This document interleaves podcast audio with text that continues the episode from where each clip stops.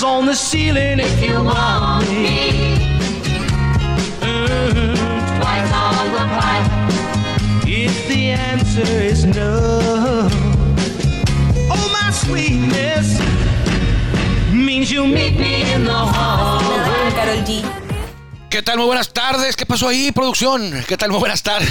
Sean todos ustedes bienvenidos a arrancar la semana en este lunes 12 de diciembre del 2022. En Tijuana está, estaba lloviendo fuerte, hasta granizo cayó en algunas zonas de la ciudad. Estamos transmitiendo desde aquí, desde el estadio Chevron, el estadio del Cerro Colorado, la casa de los toros de Tijuana. Aquí está el estudio de Toros Network y desde aquí les damos las gracias y la bienvenida a Círculo de Espera Radio. Transmitimos a través de nuestro podcast en Spotify. Por ahí nos puede encontrar, por ahí no hay falla. Bueno, no es que haya falla en algún otro lugar, bueno, pero por aquí nos puede usted escuchar hablar de béisbol de lunes a viernes.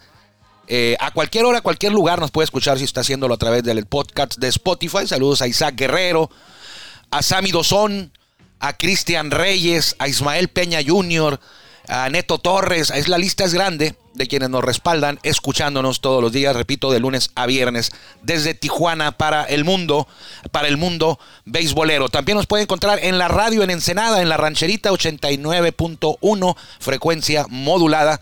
Ahí estamos presentes, ahí sí es en vivo. Ahí si se le va, ya no lo puede escuchar. Entonces, si no lo puede escuchar ahí algún día, usted, usted no está escuchando la radio, algún día que no nos pueda escuchar y se acuerde, ah, pues vámonos a Spotify, Círculo de Espera, ra- Círculo de Espera, y ahí encontrará todos, todos, todos, casi 640, un poquito más, poquito menos, pero por ahí andamos. Vamos a arrancar esto porque tenemos mucho de qué hablar en esta semana que inicia hoy, eh, la segunda de diciembre, la tercera, faltan tres semanas para que acabe este, este año. Así que vámonos rápido con la mejor voz de un estadio de béisbol en México para la introducción. Él es Jorge Niebla, el Caifán. Y es un privilegio que él se encargue de abrir la puerta de este espacio todos los días. Bienvenidos. Oh. Ya estamos en el círculo de espera. Acompáñanos a tomar turno y hablar de béisbol con un toque relajado. Aquí empieza Círculo de Espera. De espera. Muchas gracias, Caifán, y muchas gracias a usted por permitirnos a nosotros que lo acompañemos en esta tarde fría desde Tijuana. Quién sabe dónde esté usted, a lo mejor está usted en Qatar y ahí está haciendo calor, o no sé, en, en Sonora está haciendo frío. En Mazatlán debe estar haciendo calor, siempre hace calor ahí en Mazatlán. Pero bueno, donde quiera que usted se encuentre, le agradecemos un fuerte abrazo a distancia desde Círculo de Espera, desde Tijuana, Baja California, eh, México. No es Baja California Norte, es Baja California nada más. 145 mexicanos han pisado, han jugado grandes ligas, algunos más, algunos menos, algunos 19, 20 temporadas, algunos como Oliver Pérez, otros apenas un juego, un turno, dos juegos, eh, pero han sido 145 los paisanos nacidos en México que han llegado a grandes ligas. Pero recuerda usted, yo no lo recordaba hasta el sábado que me puse a, revisar, a buscar, ¿Cuándo fue la primera ocasión que un pitcher mexicano enfrentó a un bateador mexicano en grandes ligas? ¿Cuándo fue esto? Pues revisé Fernando Valenzuela, eh, Teodoro Higuera, Esteban Loaiza, ellos se enfrentaron a mexicanos. Pero me tuve que ir más atrás. Quizá con el que fue el segundo pitcher o el tercer pitcher en la historia mexicano, en la historia de grandes ligas. Y ahí lo encontré fue el 3 de septiembre de 1958. Un 3 de septiembre de hace, pues ya pasaron 64 años. El 3 de septiembre del 2022 fueron 64 años de que un pitcher mexicano se enfrentó a un bateador mexicano por primera vez en grandes ligas. El primer duelo de pitcher bateador mexicano en grandes ligas fue el 3 de septiembre de 1958 y quienes estuvieron como protagonistas ese día en el estadio Wrigley Field, un parque que todavía funciona, un parque que todavía está. Todavía juegan. De hecho, ahí, hay varios mexicanos en ese, equipo de Chicago en este momento. Javier Azad, el tijuanense. Esteban Quiroz también está ahí. Y me falta uno, me falta uno por ahí, se me va, se me va de la mente. Rivas está también por ahí, aunque él nació aquí en California, aquí cerquita, pero es de Tijuana, aquí nació, bueno, aquí, aquí vivió, nomás fue y nació allá. Y recuerde usted que los mexicanos nacemos donde nos da la gana, dijera Chabela Vargas, entre otros que lo han dicho, pero Chabela Vargas se ha hecho popular por ese, por esa frase, los mexicanos nacemos donde- donde nos da la gana. No lo dijo así, pero, pero no lo puedo decir como ella lo dijo. Entonces, Javier Azad, está Esteban Quirós, Rivas, Alfonso Rivas, y creo que me falta uno más ahí con los cachorros. ¿Quién me falta, Guillermo? ¿Qué mexicano está con cachorros?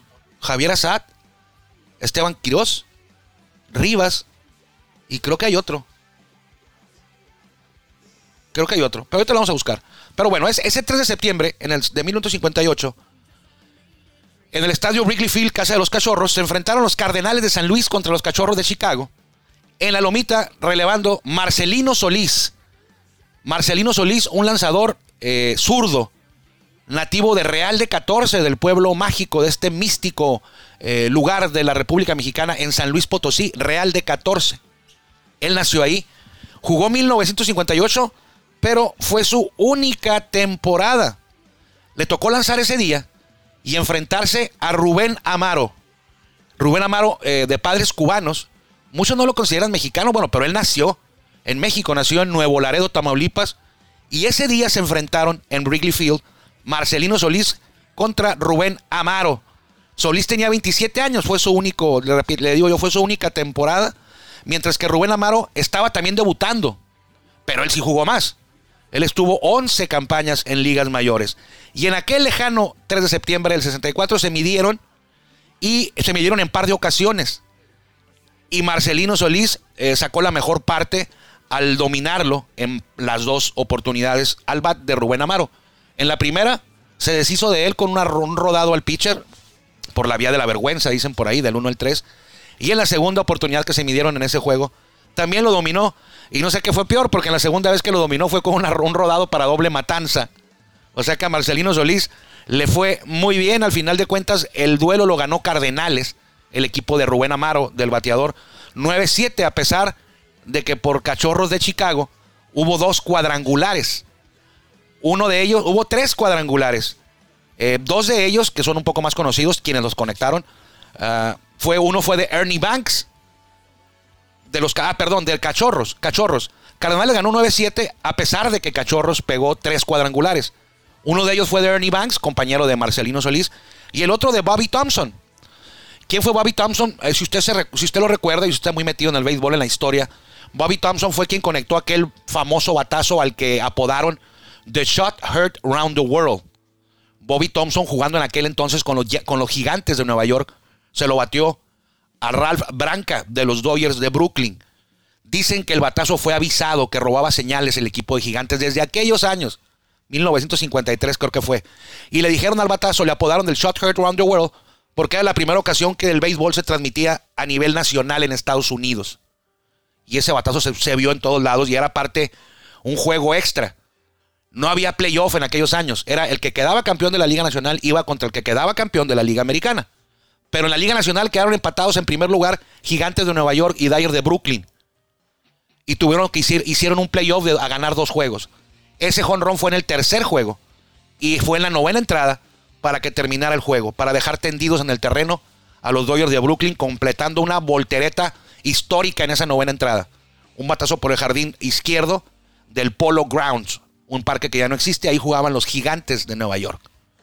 Entonces, ese Bobby Thompson es el mismo que conectó el cuadrangular en ese juego en donde se enfrentaron Marcelino Solís y Rubén Amaro, los dos primeros mexicanos que cruzaron caminos en grandes ligas. Fue la primera ocasión que dos mexicanos se midieron pitcher bateador en grandes ligas. Después de Marcelino Solís, el siguiente mexicano que se midió a bateadores mexicanos, porque aquí ya fueron varios, fue el huevo Romo. Vicente Romo se midió a siete bateadores eh, mexicanos en su paso por grandes ligas. De los siete, solamente dos le conectaron de hit y el huevo dominó a placer porque tuvieron 24 turnos bateadores mexicanos tuvieron 24 turnos contra el huevo Romo y solo le conectaron 4 hits. A Rubén Amaro también se midió el huevo Romo y lo dominó. A Maximino León, que era pitcher, en aquel tiempo los pitchers bateaban, también lo dominó. A Mario Mendoza también. A Celerino Sánchez también. A Héctor La Malita Torres también lo dominó en grandes ligas. Alex Treviño le tomó un turno y Treviño le conectó un hit a Fernando Valenzuela.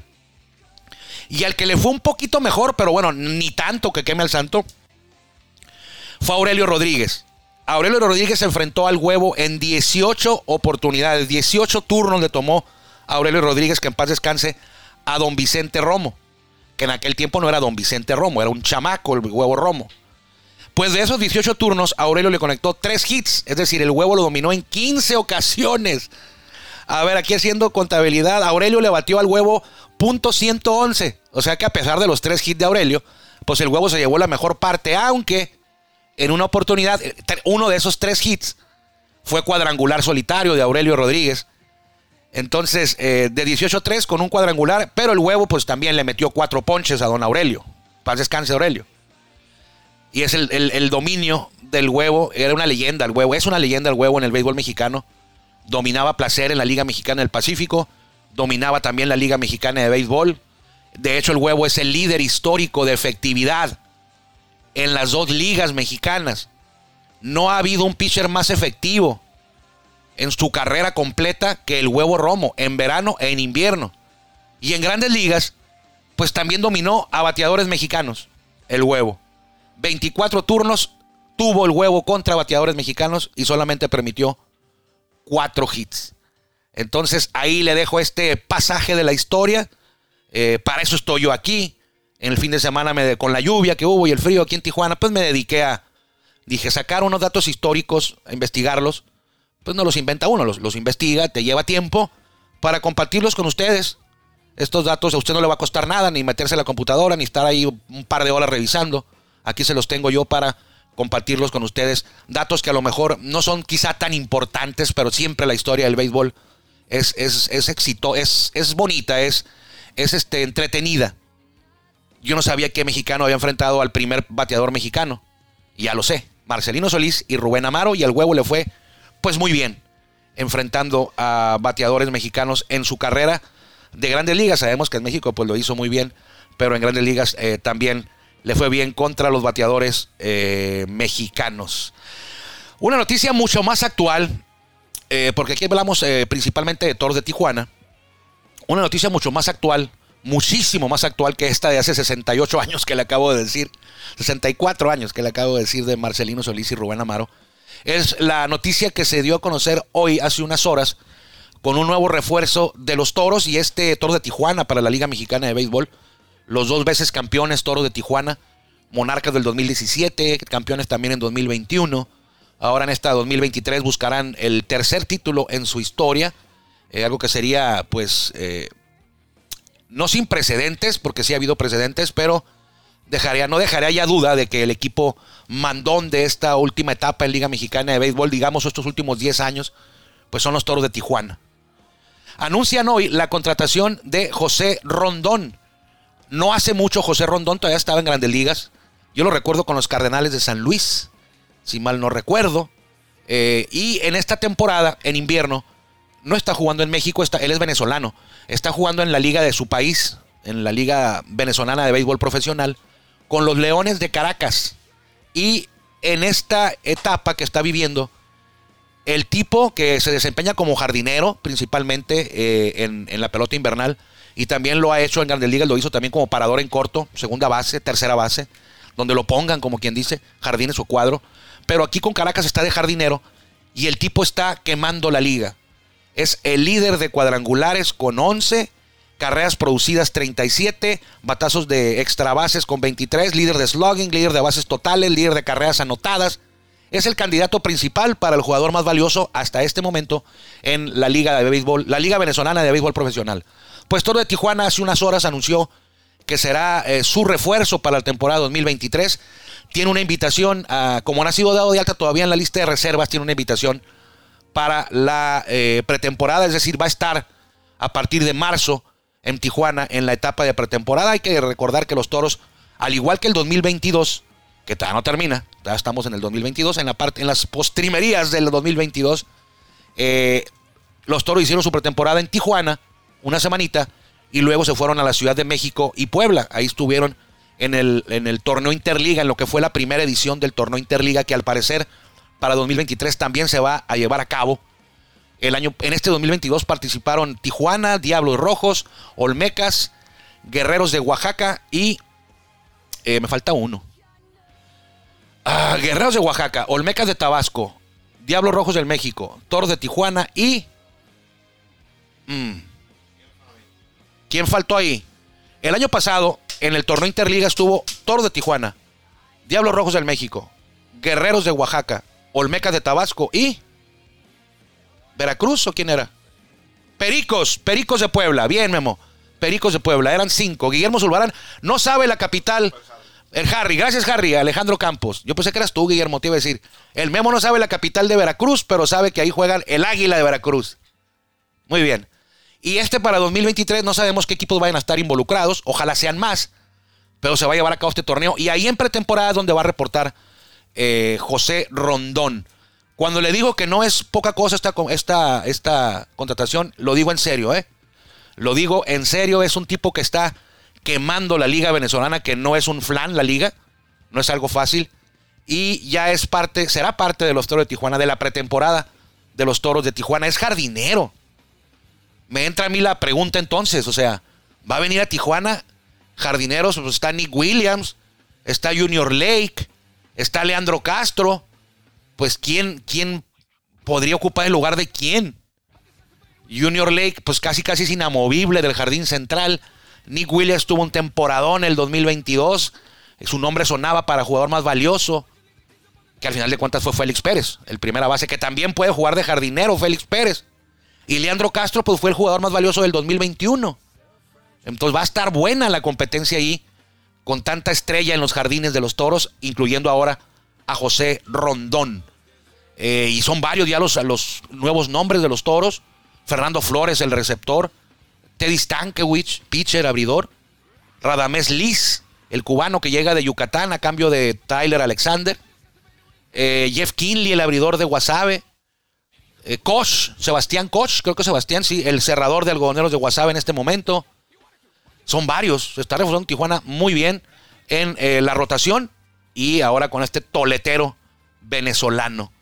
Eh, a, lo mejor no se acuerda usted mucho de Teddy Stankiewicz. Teddy Stankiewicz jugó muy poco con Tijuana, pero fue el pitcher ganador, fue el pitcher abridor y ganador del séptimo juego de la Serie del Rey del 2021 contra Leones de Yucatán en el estadio del Cerro Colorado, en el estadio Chevron. Él es Tyler Alexander, se anuncia que regresa. 2022 no jugó en Tijuana, pero ahora regresa. O sea que ahorita, por ejemplo, está él, está, está Teddy Stankiewicz, está Jeff Kinley, está Radamés Liz, está Manny Barreda, está Carlos Hernández, están varios, varios nombres interesantes que van a buscar un lugar en la rotación de los toros de Tijuana. Así que enhorabuena, Jorge Rondón, nuevo jugador de toros de Tijuana para la temporada 2022. Repito, estará en la pretemporada, porque todavía no, no se cierra, no, no se, se la lista de reservas. Eso se hará ya en la pretemporada y cuando ya vaya a empezar la campaña regular pero él estará en la lista de invitados. Recuerde que cuando es pretemporada, los toros por lo regular andan moviendo a un pelotón arriba de 50 jugadores, más o menos. De esos 50, eh, pues quedan 30 y 20 vienen a, probarse con Tijuana. Y al final de cuentas, mm, les va bien porque quienes no quedan con toros, y voy a poner un ejemplo: eh, Zach Kirtley llegó a la pretemporada de toros, lo hizo bien, pero al final de cuentas no, no libró el corte y fue prestado a Algodoneros Unión Laguna. O sea, no, no lo dejó Toro sin trabajo. Se fue a Algodoneros Unión Laguna, tuvo una buena mitad de temporada, una buena primera mitad. Y para, y para el segundo tramo de la temporada regular, Toro lo reclama porque era prestado con opción de regreso de 24 horas. Y hizo pretemporada el Mantequilla, le dicen, con Tijuana. No inició con Tijuana, se fue a Laguna, a Torreón y a media temporada después ya está de regreso con Tijuana. Entonces, eh, los jugadores que vienen a, entrenar en Tijuana siempre saben que puede, si no libran el corte en Tijuana, tienen esa opción de buscar rápido acomodo en algún otro equipo y, y los equipos están... Hay varios equipos, yo lo sé por experiencia, hay varios equipos de la Liga Mexicana de Béisbol que esperan, esperan que Toros de Tijuana empiece a cortar jugadores o no a cortar, a decidir con quiénes se va a quedar, se ponen en contacto con la del área deportiva de Toros y ya dicen, a ver, ¿cuál de los que tienes, de los 50 que tienes ahí, no te vas a quedar con ellos para que me lo, me lo prestes para acá? Y le ahorras la chamba de andar buscando. Quedo muy orondos, ¿no? Pero está bien, de eso se trata. Por ejemplo, Toro de Tijuana, eh, yo he sabido también que Toro de Tijuana tiene su campamento de pretemporada y tiene los ojos puestos en, la pretemporada de grandes ligas. Y entonces se están fijando qué jugadores no hicieron el equipo grande, en, en, grande allá en Estados Unidos y quedan fuera de roster para el equipo grande. Entonces ya se hacen más contrataciones de jugadores que se quedaron eh, sin equipo en grandes ligas y estuvieron entrenando en Estados Unidos. Llegan aquí a, pues con el nivel de grandes ligas, del entrenamiento de grandes ligas. Entonces para eso falta mucho todavía. Eh, platicando con Ricardo Williamson, gerente eh, deportivo de todo de Tijuana, me decía que la temporada, me confirmaba que la pretemporada va a iniciar en marzo, por ahí del 20 de marzo, en Tijuana, en el estadio Chevron, en el estadio de los Toros de Tijuana. Ahí va a arrancar la pretemporada, creo que una semanita ahí, más días, más, menos, más, menos días. Y eh, luego a viajar, como pasó el año, este año, esta, la campaña anterior, la del 2022, a viajar a, a Ciudad de México y Puebla y ahí estará Tijuana como lo hizo eh, este último, esta última pretemporada. Por ahí de tres semanas, ¿no? Tres semanas, un, entre tres semanas y un mes allá. Y pues, deben de ser como tres semanas porque la inauguración de la temporada 2023 va a ser el 21 de abril. Toros va a arrancar el 22 de abril. En, en, ¿Sabes lo que puede ocurrir ahí, Guillermo? Que Toros estén en, en Puebla y en México en la pretemporada terminen su pretemporada, no sé, el 19 o el 20 de, abril y decidan ya no venir a Tijuana. Que digan, vámonos a Veracruz, aquí está a un lado, aquí empezamos la temporada, porque ahí arranca la, temporada regular, el, el 22, 23 y 24, o el 21, 21, 22 y 23 arranca en Veracruz, y luego ya viajan a Tijuana para no hacer el, el gasto de regresar y luego ir. Creo que por ahí va a ser, no es que sea yo un genio, ¿no? Pero por eso es lo que... Fíjate, ¿qué, recuerdos te trae, Guillermo, ir, llegar en camión a Veracruz a ti? Bueno, luego lo platicamos. ¿Eh?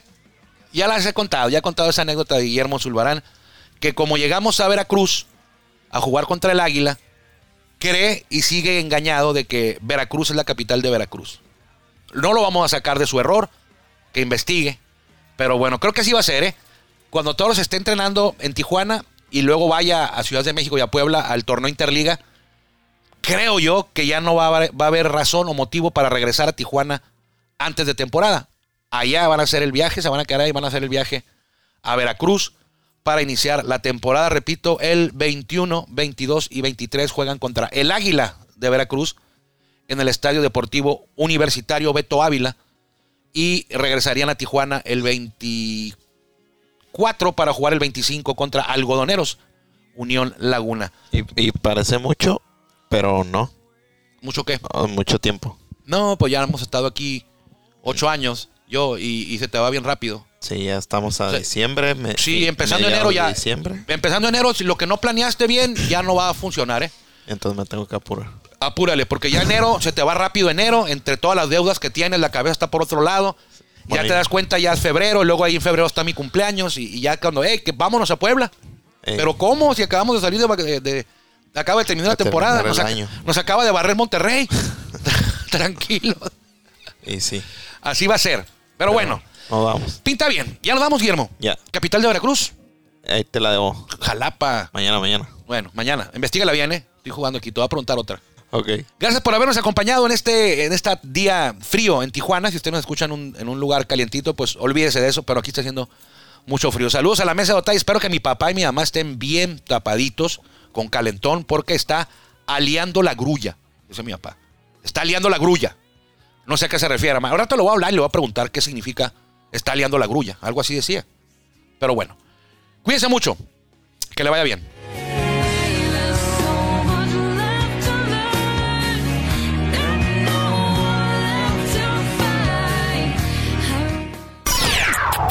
Gracias por acompañarnos en el Círculo de Espera. Nos escuchamos próximamente.